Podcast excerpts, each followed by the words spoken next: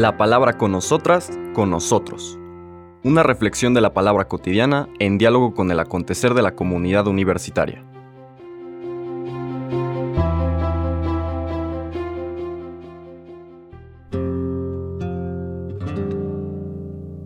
Hola, buenos días. Bienvenidas, bienvenidos a la palabra con nosotras, con nosotros. Miércoles 21 de septiembre vamos a cambiar un poco nuestra secuencia de lecturas del Evangelio de San Lucas porque hoy celebramos la fiesta de un apóstol, San Mateo. Y como saben, las fiestas, y sobre todo las dedicadas a los apóstoles del Señor Jesús, a los enviados por Él, a estas columnas sobre las que construye, funda el nuevo Israel, pues muchas veces requieren, ameritan, no solamente un cambio en la secuencia de las lecturas de la, primera lectura, sino también del Evangelio. Y es por eso que hoy dejamos el Evangelio de Lucas para tomar el Evangelio de Mateo, que la tradición le asigna a este discípulo del Señor. Y lo que vamos a escuchar es el momento de su llamado y su decisión de seguir al Señor. Lo encontramos en el capítulo 9, versículos del 9 al 13 de este Evangelio de Mateo. En aquel tiempo Jesús vio a un hombre llamado Mateo, sentado a su mesa de recaudador de impuestos, y le dijo, Sígueme.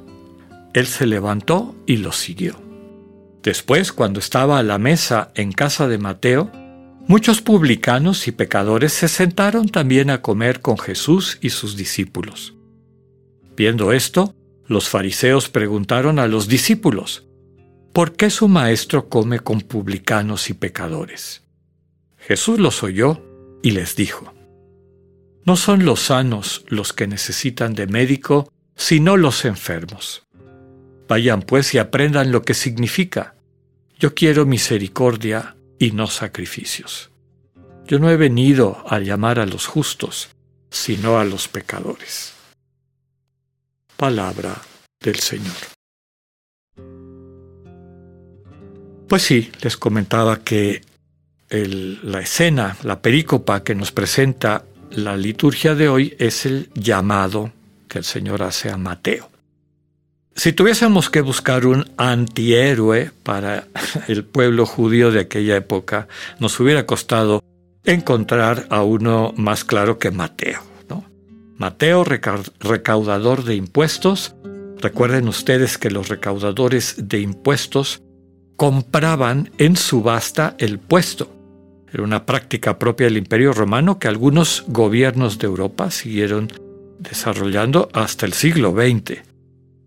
En, un pueblito, en una comunidad, el gobierno central eh, ponía a subasta el puesto de recaudador y el que pagara más, el que ofreciera más por recibir ese nombramiento, se quedaba con él. Después tenía un porcentaje de lo que recaudara que le tocaba a él y el resto se lo entregaba a Roma. Entonces, digamos que su ganancia era eh, ese porcentaje de lo que recaudara. Desde luego que les interesaba recaudar lo más posible, no solamente para esa ganancia, sino para ir pagando lo que habían invertido al comprar el puesto en subasta. Entonces no eran personas muy misericordiosas, al contrario, tenían fama de duros, de exprimir a la gente hasta el límite, etc. Pues resulta que el Señor llama a este Mateo. En el momento que está sentado a su mesa de recaudador de impuestos.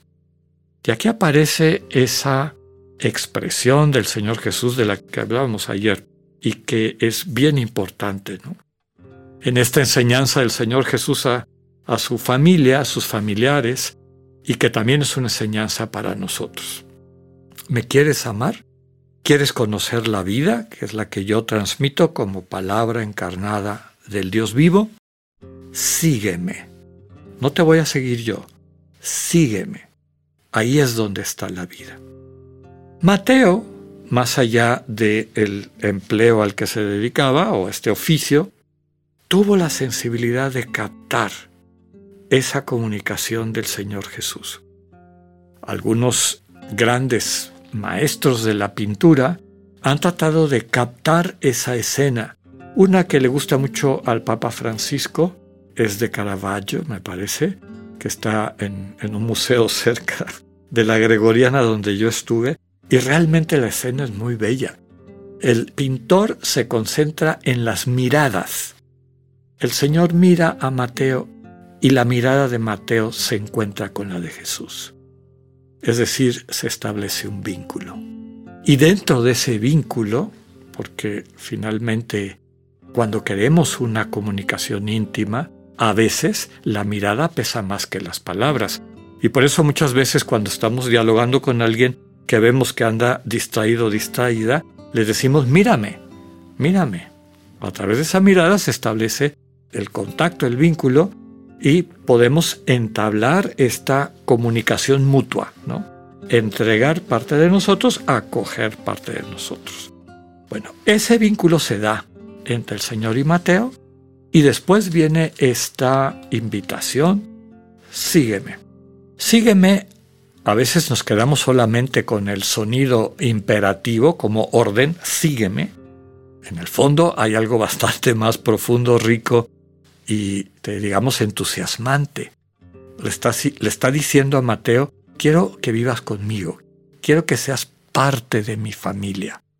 Ven, yo quiero vivir mi vida en tu presencia. Quiero que seas parte de este nuevo Israel. Está de alguna manera implícito en lo que le dice. La frase del seguimiento es muy breve pero radical. Él se levantó y lo siguió. Ni siquiera se puso a, recoger su mesa. Se levantó y lo siguió. Desde luego, esto también es símbolo de lo que muchas veces tenemos que dejar a un lado si realmente queremos acoger en tierra profunda, en tierra rica, en tierra fértil, esa comunicación de Dios que es la palabra viva, Cristo, que se nos entrega y cambia nuestras vidas. Hay que soltarlo todo, hay que dejarlo todo y realmente seguirlo, tomar su mano y dejarnos llevar por él. La segunda parte nos muestra, y eso eh, aparece también en el relato de los otros evangelios sinópticos, el conflicto. ¿no? Mateo invita al Señor a su casa y pues quienes van, los amigos de Mateo, publicanos y pecadores, es decir, gente que se dedica a lo mismo que él pecadores desde esta perspectiva de la visión de pureza ritual en la cual se sustentaba la perfección, en la manera como la piedad o los judíos piadosos o observantes entendían la relación con Dios, y por lo tanto esos son los que acuden a esta fiesta, esta mesa, este banquete que Mateo le da al Señor. Ya hemos dicho en otras ocasiones que el término publicano si bien describe recaudador de impuestos específicamente, también describe la actitud interior. Eran gente que no eran religiosas, hoy diríamos eran totalmente secularizados, hasta se burlaban un poco de, de quienes eran más devotos, más piadosos. Y pues claro, quienes están siguiendo a Jesús para tratar de entender quién es y qué es, pues están perplejos. Si este es maestro, si este es rabbi, ¿cómo es posible que coma con publicanos y pecadores? No lo entendemos. Jesús escucha esta inquietud y les responde. No son los sanos los que necesitan de médico, sino los enfermos. Y les subraya en dónde está el problema de su visión. vayan y aprendan lo que significa yo quiero misericordia y no sacrificios.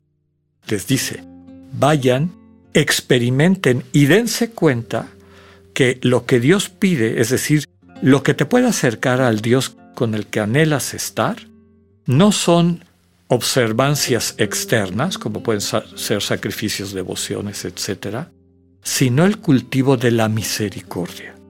Recordemos que misericordia literalmente significa tener un corazón donde puede entrar un miserable, una persona que sufre, miser y cordis, ¿no? Le dice el Señor, vayan, ejerciten abrir un espacio en su corazón para estos hermanos y hermanas suyos. Y ahí descubrirán que eso es religión. y no tanto los sacrificios. Que podamos entender y sobre todo experimentar esta verdad y este dinamismo que da vida en nuestras propias vidas.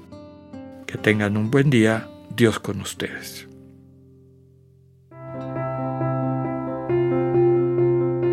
Acabamos de escuchar el mensaje del Padre Alexander Satirka. Escúchalo de lunes a viernes a las 8.45 de la mañana por radiveroleón.com o a través de nuestra app gratuita para iOS y Android. Radivero León, no todo está dicho.